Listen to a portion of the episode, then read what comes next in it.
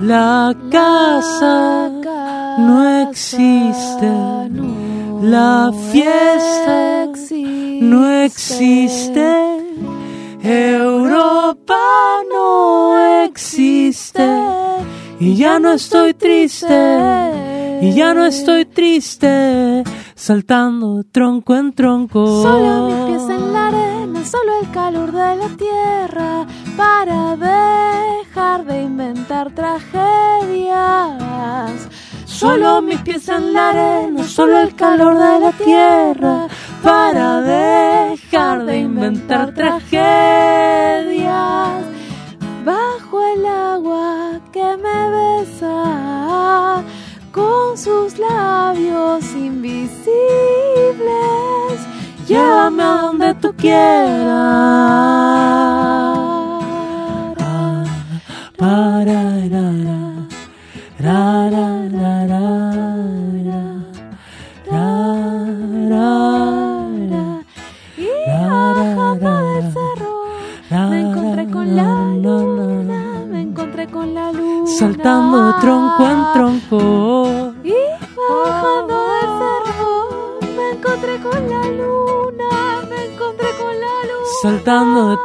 Tronco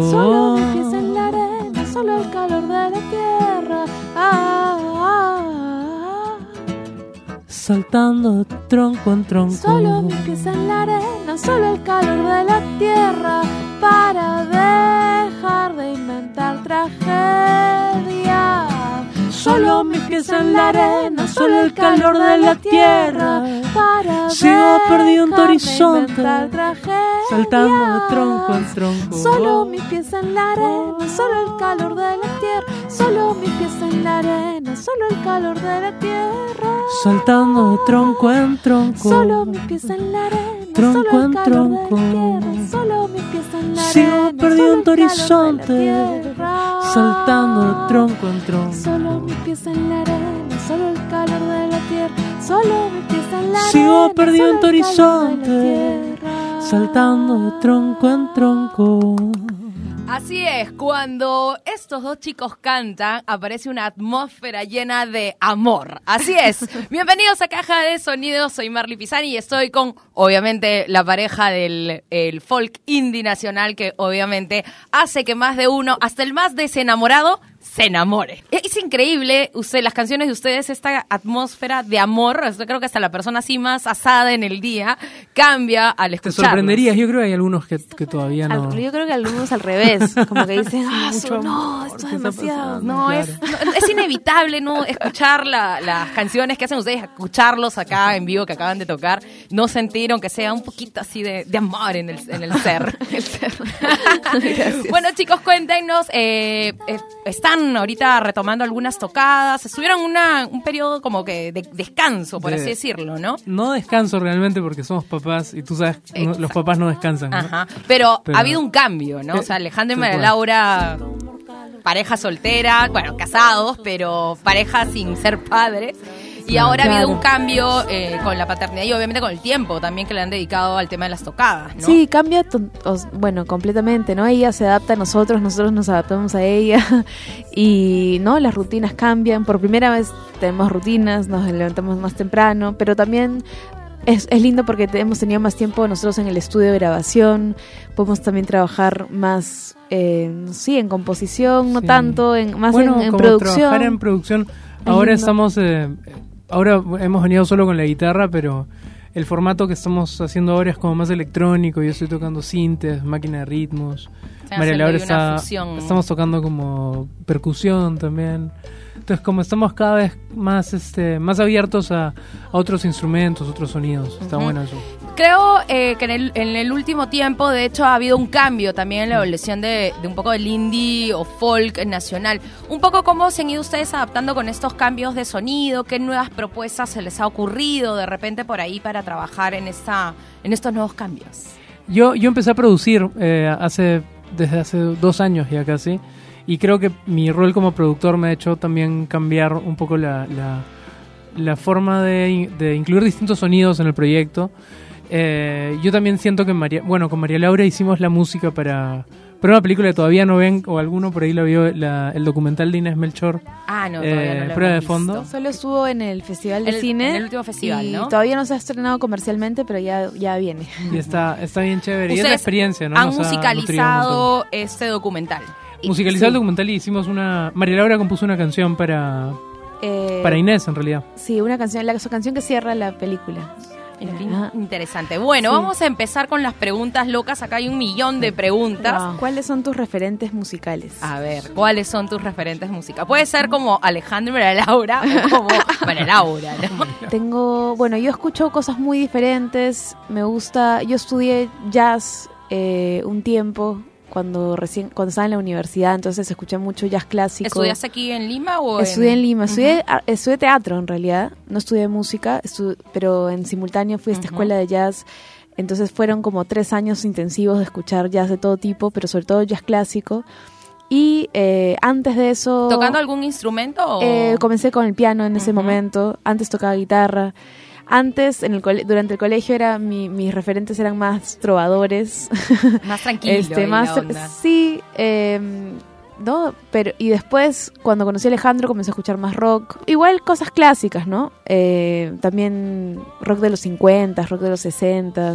Ahí todo se mezcla en una olla, ¿no? También la música peruana, me encanta ¿Qué los cantante mujer peruana te, te gusta Me o te llama la atención? Bueno, de, de, de todas las épocas, ¿no? Desde Chabuca Granda, Susana Vaca, Lala, La La también es increíble, eh, ¿no? Lorena Blume, ahora, ¿no? De más, más chivola. Una chica, Camille Jackson, que la escuchamos hace poco en un concierto y es bien capa. A ver, Alejandro, ¿a ti qué te tocó? Miento, eso es muy difícil porque por ahí alguien que me escucha hablar lo dirá más que, o sea, sabrá eso mejor que yo. Eh, ¿Qué palabras o frases suele sobreutilizar? Mar, María Laura, yo, ¿qué, qué tiendo a decir? No sé. Se me ocurre cosas que le hago Auro- a- tipo Aurora, ¿no? Porque Aurora está aprendiendo a hablar, nuestra hijita, y hay algo que siempre le hago que es cuando entro, a- o sea, dice papá, dice mamá, dice caca, dice, dice las cosas como básicas. Las cosas necesarias. Claro, eh, pero pero yo, por ejemplo, cuando entro a la puerta le hago una cancioncita que es pa para pa pa pa pa pa pa pa pa, para que Ah, me para diga que papá. vaya asociando. Muy bien, a ver, vamos Ese es mi- sacando algo que utilizo todo el día. otra pregunta loca por ahí. A ver, ¿Qué a ver. consideras tocar fondo? A ver. Sí, esa acá la- es una pregunta así media tensa, media drama, así que le gusta a los chicos. Creo que es algo que no... Que, Que no ha No he pasado. vivido Ah, aún. A ver, a ti Alejandro, ¿qué te ha tocado? ¿Qué bandas o géneros musicales no te gustan? Ah, ahí está. ¿Qué no Muchas- les gustan? O sea, hay cosas que no me gustan, pero no se vale la pena men- mencionarlas, ¿no? Creo Pero que, hay, hay algo que por que ahí... como que la industria musical acá es, es todavía muy chica y creo que todo... Todos se ofenden. incluso, incluso, no, más que eso, incluso lo que no me gusta, me parece que por ahí es más un problema mío de apertura. Pero, que, ¿qué género- Creo buenas las ¿Qué cosas. en género musical así como Ah. que dices no, por ahí no no vamos? O por- no, no Eh, escuchemos acá esta lista en Spotify. Pucha, las bachatas a mí como que no me mueven, qué sé yo, eso te puedo decir, pero en realidad tal vez sea mi ignorancia. No sé, yo este, también en el- ahí te acompaño con el pensamiento y sentimiento, porque yo tampoco no soy muy amiga de, de escuchar. Es más, si hay algo en la bachata que me, que me, caga- me, me da mal humor, ¿no? Por, ahí, pero tal, pero tal vez me esté equivocando en realidad. repente. Y tal vez tengo una idea de la bachata como muy comercial y encuentro algo que debe ser increíble. Claro. Dentro de los Trato de no géneros estar sí, cerrado hay, en hay eso. cosas muy buenas. Quizás es el tipo, no, de repente lo más, lo más comercial que no O, gusta. o el, el exponente que en realidad no ha hecho como O sea, que... lo que, en realidad te iba a decir, lo que no me gusta, de, de- en realidad más que un género específico, no me gustan los proyectos o no me gusta la música que siento que está Hecha em, para- hecha, hecha con, con una con un molde. como ¿no? cartonada, como ya... Claro, como ya escuché esa voz. ¿Por qué Claro. cantas como esa chica que ya todos cantan como ella? Como que entre o- comillas industrializada, por Eso. así decirlo. Me como- aburre cuando, cuando se vuelve algo muy predecible, tal vez. Sí. Muy bien, a ver otras preguntas por acá en la, en la caja de, so- de sonido. Tiene varias sorpresas. ¿Cuál es la última canción que has escuchado? ¿Alguna Bueno. canción que han venido de repente escuchando por ahí o en la mañana? Bueno, la que estás poniendo ahorita.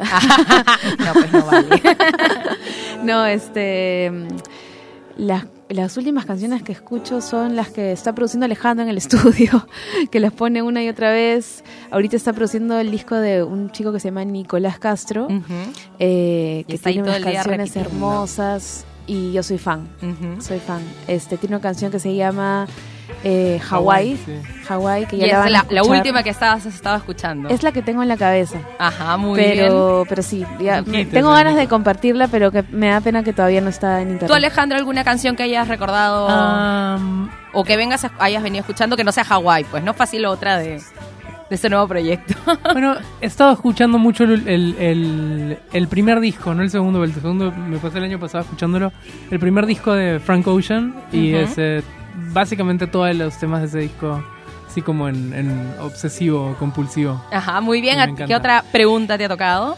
Ah, me dice cuáles son tus nombres favoritos. Eh, bueno, Aurora, pues no es mi, mi Ujú. hija y por eso elegimos el nombre y me gusta.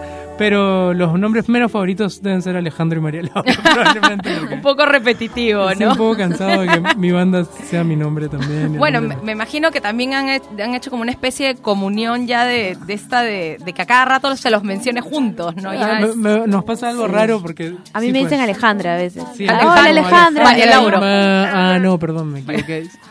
Otra cosa que nos pasa a veces, ¿no? Cuando no es que seamos famosos ni mucho menos, pero de vez en cuando alguien nos, nos dice, este, no me miran acá y me dice, este, Alejandro, ¿no? Y yo, como me ha pasado antes, como, porque en realidad Alejandro es mi nombre Claro. también. Entonces no te pasa como alguien te dice Marley afuera Claro, y te dicen, ah, fuimos al colegio juntos, una cosa así, ¿De pero dónde eres? No, pero lo más gracioso es que sería te que, reconocen por otro que lado. les también. pregunten, ustedes son de Alejandro y María Laura, y es como que ahí hay una especie de, de Sí, conjunción.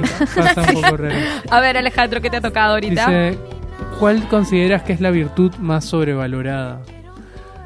Se han puesto poéticos Pucha, acá con las preguntas la hoy virtud día. más sobre, no sé, las virtudes no son chéveres, ¿no? No deberían ser sobre, están valoradas, ¿no?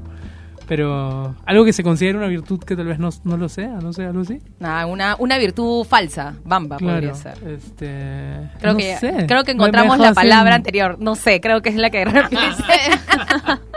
a ver, a ti, María Claro. Laura, ¿qué te tocó? Me han tocado, ¿qué canciones te han llegado a asustar? Asu.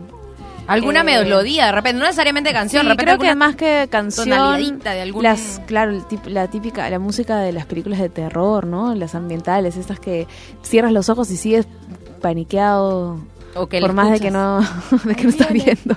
Yo siempre me tapo los ojos en las películas. de ¿Recuerdas algún fondo musical de alguna serie o película que te haya dado miede, miedecillo?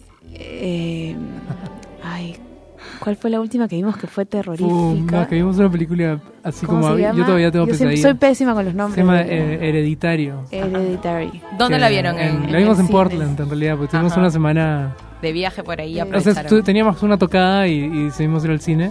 Teníamos a Aurora con mis papás que vivían por allá. Y nos fuimos al cine a ver una película de terror y fue brutal. Salieron- Yo todavía, todavía sí. tengo... es con muy- escalofríos. No, es que no es esas películas que, que te que te sorprenden y que te Sino que te asustan. dejan Sino que pensando te y- perturban de verdad. ¿no? Bueno, Muy te las bien. recomiendo si les gusta perturbar. A ver, vamos a ver. Bueno, yo, lo mío dice, ¿cómo empezó tu primer proyecto musical? Y mi primer, primer proyecto musical como oficial, porque Ujú. claro, yo tocaba cello cuando era chiquito, pero no era un, no era un proyecto en conjunto. Ah, no era ¿no? una banda, no era un proyecto Claro. con nombre o que tenía socadas regulares. Yo tenía una banda que todavía la ¿Cuando pueden... estabas en el colegio o en la universidad? Eh, saliendo del colegio y como hasta los 19 años, 20. Y este tenía una banda que se llamaba tengo que deletrearlo, se llamaba los Winker Beats. Los Win- ¿Y qué tocaban los Winker Tocábamos ro- Beats? rock progresivo, Ok. que hacíamos como canciones de 25 minutos. Claro, todos ahí, te- el solo y la guitarra 15 minutos. ve- Sí. Solo y piano 20 Y a minutos mí, más. a mí me gusta mucho ese proyecto, me da pena porque el guitarrista es un amigo mío, eh, Mauricio Winkelried, justamente. eh, él él este, es un gran guitarrista, pero estudia, bueno, estudió ingeniería industrial, hecho cosas Que- distintas a la música, pero pero pero súper bien, ¿no? ¿Y alguna vez tocaron en vivo? ¿Se presentaron en algún lugar? Tocábamos un montón, tocábamos en lo que era Mochileros antes, Ah, ganamos así algunos concursos de, De- de gente que podía aguantar 25 minutos de, De una canción. canción. este ¿Y sacaron algún disco? ¿Algún grabaron no, porque algo? éramos muy chicos y muy como... Quedó ahí en el... O sea, ahí creo que hay un SoundCloud. No, había un MySpace y ya fue, ah, pues, ¿no? su, claro. Somos tíos. Las canciones acá. quedaron ahí en, el, en, eh, en los recuerdos de mochileros. Pero yo le tengo mucho cariño. En, en la banda estaba Kenny Chikawa, estaba, bueno, Daniel Boico, estaba Mauricio Winkelried, Manuel, eh, Manuel Ayulo, estaba Francisco Aya, que, que, que es un tecladista increíble. Y, y como que cada uno igual medio que, salvo el guitarrista y el bajista, hicimos música todos, pero cada Se uno por su dedicaron a camino. proyectos y- y- paralelos. y estoy, nada, es muy, muy orgulloso de ese proyecto. Muy bien, tú, María Laura, tu pregunta. Mi pregunta es, ¿cuál consideras tu más grande logro? A ver, no, Eh. vamos, a- no seamos ahí humildes. Ustedes han hecho bastantes cosas dentro de la industria de la música local. Incluso también han girado por distintas partes de Latinoamérica. Incluso Sí, creo que creo que el logro eh, fue mm, sí decidir trabajar en esto, ¿no? Y, y que habíamos sobrevivido. Ustedes son comunicadores, Sí, Sí. los dos. Sí, claro. Yo, yo soy audiovisual y María Laura estudió artes escénicas, que ya no es Que una no es- carrera que es de comunicaciones, pero, pero antes va era. relacionada, claro, en ese momento estaba dentro de comunicaciones, ahora ya no, pero pero sí era Y un poco justo con lo, con lo que vienen comentando, porque de hecho los chicos eh, que están acá estudiando, ¿cómo, cómo hay esta, este cambio de, de- de estudiar una carrera y la- el que, lo que le pasa a muchas personas terminar haciendo otra cosa? ¿Cuál ha sido lo básico, o mejor dicho, las bases que han tenido a la hora de empezar a formar su proyecto este musical, del, eh, sí, del- de la carrera, ¿no? Yo creo que la música es comunicación también y que, bueno, en mi carrera en artes escénicas, claro, estaba enfocada en teatro, pero la música también es un arte escénico. Y es parte también Es del parte teatro, del ¿no? arte escénico eh, y, en, y en mi carrera yo lo, que- lo que aprendí y que me formó como persona fue a hacer, sí, a crear, ¿no? A crear y el, el teatro es un formato de creación. En comunicación esto tiene que ver mucho, va mucho de la mano con la creatividad, ¿no? Y en tu caso, Alejandro, ¿cómo, cómo hiciste un poquito para, para empezar ese proyecto y ya teniendo la base de la carrera? En realidad fue, fue muy... ocurrió sin pensarlo, ¿no? Y este... Pero sí me parece que la base de la carrera lo que me permitió es tener cierta disciplina también, ¿no? No dejar las cosas a la mitad, ponte, ¿no?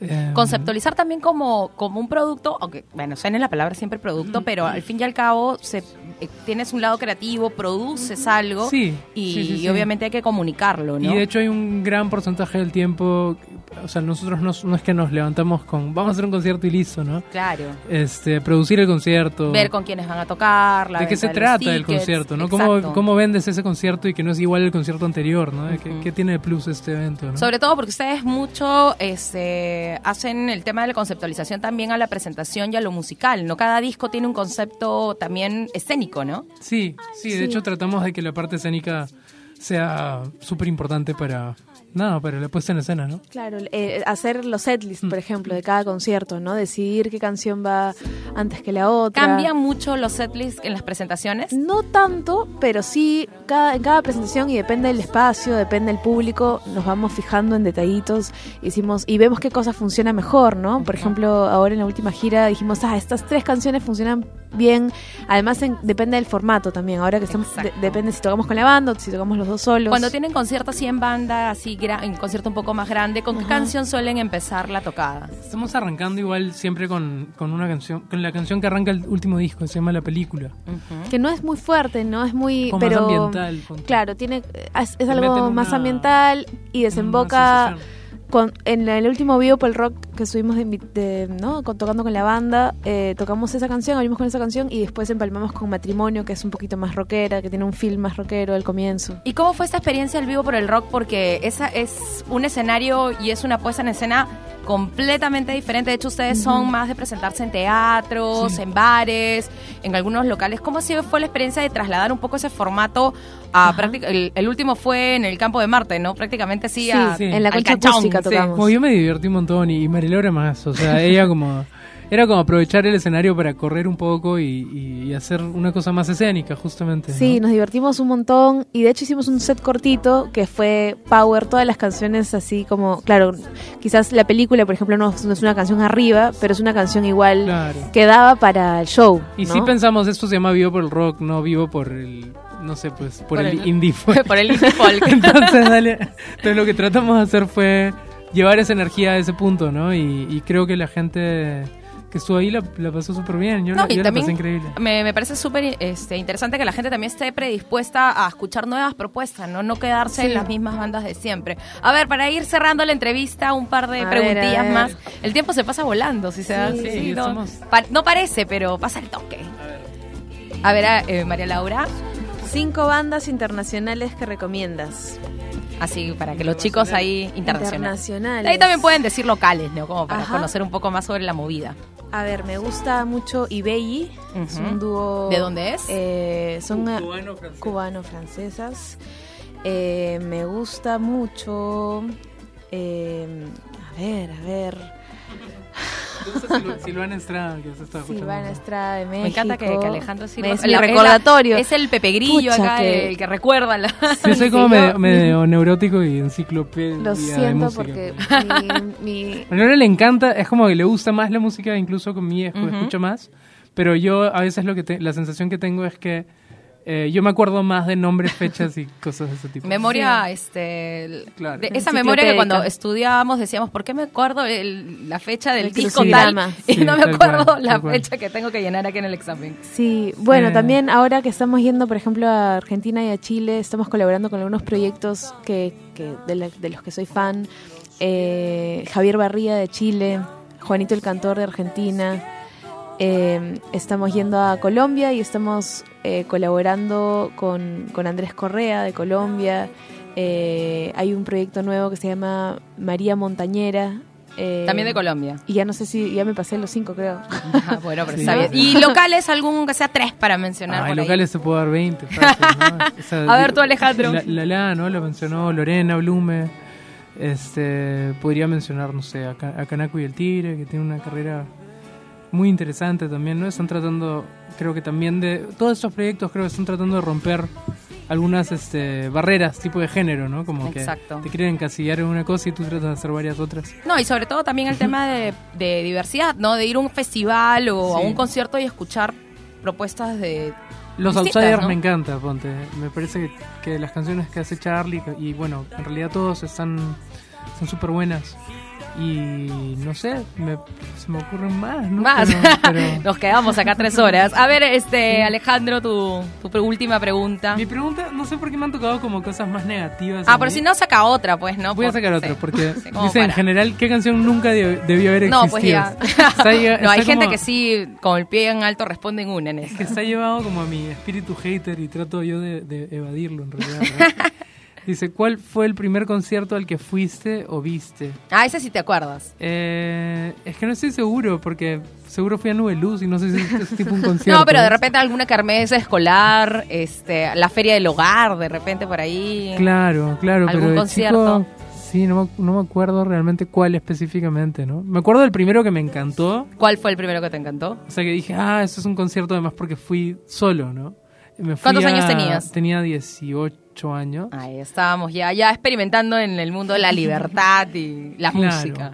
Claro, y fui a ver a B.B. King, a- al guitarrista B.B. Claro. King, ¿no? De blues. Uno de eh, los masters en- de la guitarra. en, en Chicago y fue increíble. Cumplía, era, cumplía 80 años. Así fue una explosión fue- musical cerebral, así, completamente. Sí, fue emocionante ver a alguien también, ¿no? De mayor, este, un capo, un genio tocando, En vivo. con, tocando en vivo como algo, algo que le, que le importaba. Era, eh, de hecho fue el día de su cumpleaños, ¿no? Cumplió 80 años ese día. Fue como una masterclass de guitarra Sí, de feeling, ¿no? De comprometerte con lo que estás tocando, cantando.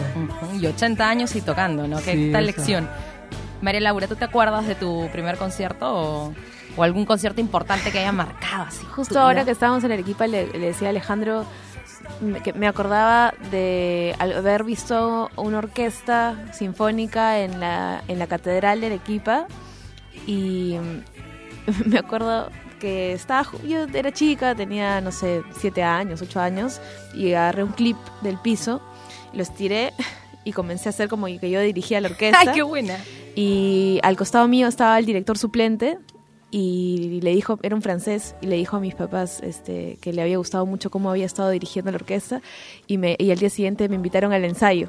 ¡Ay, qué bueno! Y, eso, Entonces y, y- y pudiste ahí dirigirlos y tú. fui, sí, sí, sí, de hecho sí. Fue, Y hablando de, de primeros conciertos, ¿cómo fue la primera vez que les tocó presentarse en vivo? ¿Cómo fue un poco la, la primera vez de, de- de ¿Cuál fue hacer una primera? tocada? ¿Se acuerdan la Juntos. primera tocada? Nuestra primera tocada Ujú. juntos, de hecho fue creo que en, ¿La memoria del sabor? No, no, en antes. Don Ignacio, creo que acá justo Ah, fue en Don Ignacio.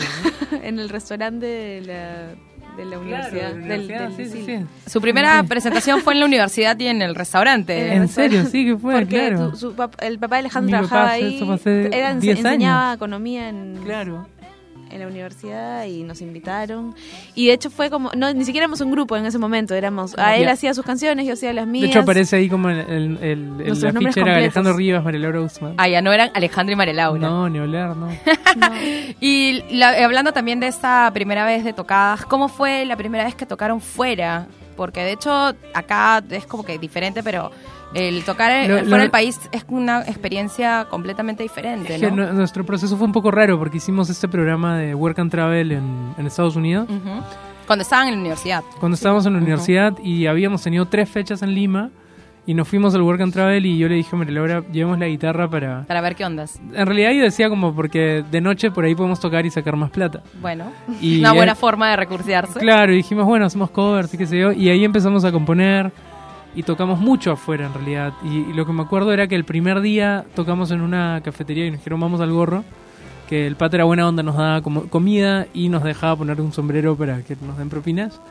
Y este la primera noche recibimos, en una hora recibimos como 300 dólares en Me propinas. dijeron, aquí está el asunto. Entonces yo le dije, yo, yo empecé a hacer matemáticas y dije, María Laura, mira, si es que en una hora hacemos 300 dólares y mañana tocamos tres horas vamos a tener 900 dólares. Y si tocamos todos después- los días de la semana. Claro, claro, y decía como tocamos y, y nos afanamos un montón por esa propina y al día siguiente tocamos como tres horas y tuvimos como 5 dólares. de Ahí se propina dieron cuenta que, la, que había algo irregular ahí. que no- el sistema no era perfecto, ¿no? Ajá. Y este, bueno, pero empezamos a tocar muchísimo allá y, Y creo aprendimos que mucho también allá de, por ejemplo, de esas cosas, Mm. ¿no? De no tocar para no tocar por la plata. básicamente. Para empezar. Este, ¿no? Disfrutar mucho, o sea, que nos dábamos cuenta de eso, que... que, que Cuando uno está conectado, la gente se la conecta gente más. se Exacto, ¿no? conecta. justo Estás conectado con, con mírenme, ¿no? En realidad Sí. te das cuenta que cada show es una experiencia diferente, con público Sí. diferente y que tu energía también es completamente este, random, pues no, no, no siempre conectas en algunos Sí. casos y este, no siempre hay buenas propinas. Ah, bueno chicos, ya estamos llegando al final de la, de la entrevista, se pasa el tiempo pero al toque. Cuéntenos eh, dónde vienen las próximas presentaciones, hay nuevo disco, un poquito dónde podemos encontrar todo esto. No hay nuevo disco, pero hay nuevas canciones que están saliendo así esporádicamente. Pero eventualmente vendrá el nuevo disco. Supongo, ¿no? No, no, o sea, No lo yo estamos planeando el mucho, siguiente pero- año estamos planeando algo que, que para nosotros es increíble decirlo nomás. Eh, que el proyecto va a cumplir 10 años el siguiente año. Qué rápido se pasa el Y tiempo. yo también me siento súper viejo. Y yo, wow, 10 años. Entonces queremos hacer algunas cosas, bueno, de hecho queremos viajar, queremos hacer conciertos Claro. importantes, ¿Alguna gira de repente? Alguna o gira. un concierto, presentación de celebración. de más que- celebración de los 10 Tal cual. años, por ahí un, com- un vinilo, Sí. no sé, nos provoca. Eh, y bueno, más próximamente se viene el videoclip de la canción de Tronco en Tronco, que ya lo tenemos listo y queremos compartirlo hace rato. Eh, De hecho es un video bien bonito porque es colaborativo con personas que nos han mandado sus videos cantando y bailando la canción. Ah, súper interactivo la cosa. Sí, sí, Sí, va- está hermoso. ¿Y ese material cómo lo han ido recopilando? ¿La gente se ha grabado? ¿Les ha pedido Sí, a ustedes? nos que- han pasado, Sí, nos han pasado se han los grabado con videos. sus celulares y nos han, los han pasado por, por, por Tenemos también amigos eh, músicos que han, que han hecho lo mismo, ¿no? Que han participado ahí también. Está Javier Barría, ¿no? Está Kevin Johansen, está este... Internacional, por supuesto, ahí las, Claro, las colaboraciones. Porque, claro, en realidad mucho de este disco salió en los viajes. Y de hecho, y el concepto de la canción es ese, ¿no? Tronco en tronco, es como ir saltando de un lugar a otro, conociendo, haciendo familia en diferentes Y eso es un sitios. poco lo que está sucediendo un poco con la, con la movida indie en Latinoamérica, ¿no? O sea, hay una cosa muy de, de viajar, Colombia, Chile, bueno, Perú, que ya también está un poco Sí. Argentina, y, y ahí siento un poquito este espíritu de, de- de colaboración entre todos los músicos, un poquito del, del a, mí- género. a mí me comillas, parece es ¿no? algo muy lindo porque en realidad compartimos el mismo lenguaje. No hay por qué estar como, no sé, eh, obsesionados con, la, con las diferencias y más bien concentrarnos en, en todo lo que tenemos en común, ¿no? Exacto, y bueno, a ver, eh, ¿dónde los podemos encontrar? Por ejemplo, para la gente que ha escuchado la entrevista, y claro, Sí. casi todos, por supuesto, conocen a Alejandro Vera Laura, pero si quieren, por supuesto, escuchar sus canciones, ¿dónde los pueden encontrar? Mira, si nos quieren escuchar, escúchenos en Spotify o compren nuestros discos. Es lo, lo mejor que pueden hacer es esas dos opciones. YouTube De ahí está también, por YouTube, supuesto, también ahí están los videos. eh, estamos, bueno, en SoundCloud, pero qué sé yo, estamos en Bandcamp. Pero finalmente creo que nos conviene más a nosotros eh, centralizarlo en Spotify y en, y en los discos, ¿no? Así es. Em, por y lo bueno, pronto, se- síganos también en Instagram y en Facebook. y ahí Eh, se pueden enterar las, las tocadas y todo lo que Exacto, ahí viene. vamos sacando toda la información de y lo por lo se pronto tenemos un concierto el día 22, el sábado 22 de septiembre, Eh, es un concierto a las 5 de la tarde, queremos que sea apto para todo público. ¿En dónde va a ser el concierto? Eh, va a ser en una casa, es un, En un es jardín. En un jardín en, en San Isidro. Súper familiar. Súper familiar y queremos como... Sí, pues porque estamos cansados de que Aurora No pueda ir a participar de nuestros los conciertos porque conciertos. esa es su hora de dormir. Claro, no, y además muchos de los locales lamentablemente no, no hacen, no permiten el ingreso de menores de edad, pues también, También, ¿no? exacto. Entonces es un poquito complejo Claro. por ahí. Bueno, chicos, gracias por haber venido, gracias por la entrevista. Esperemos que el 22 vaya a todo el mundo y sobre todo muchos menores de edad que puedan disfrutar de esto. Esto fue Caja de Sonido, nos estamos escuchando. Ya saben que pueden escuchar cuantas veces quieran el programa a través de las diversas redes y también a través de Spotify.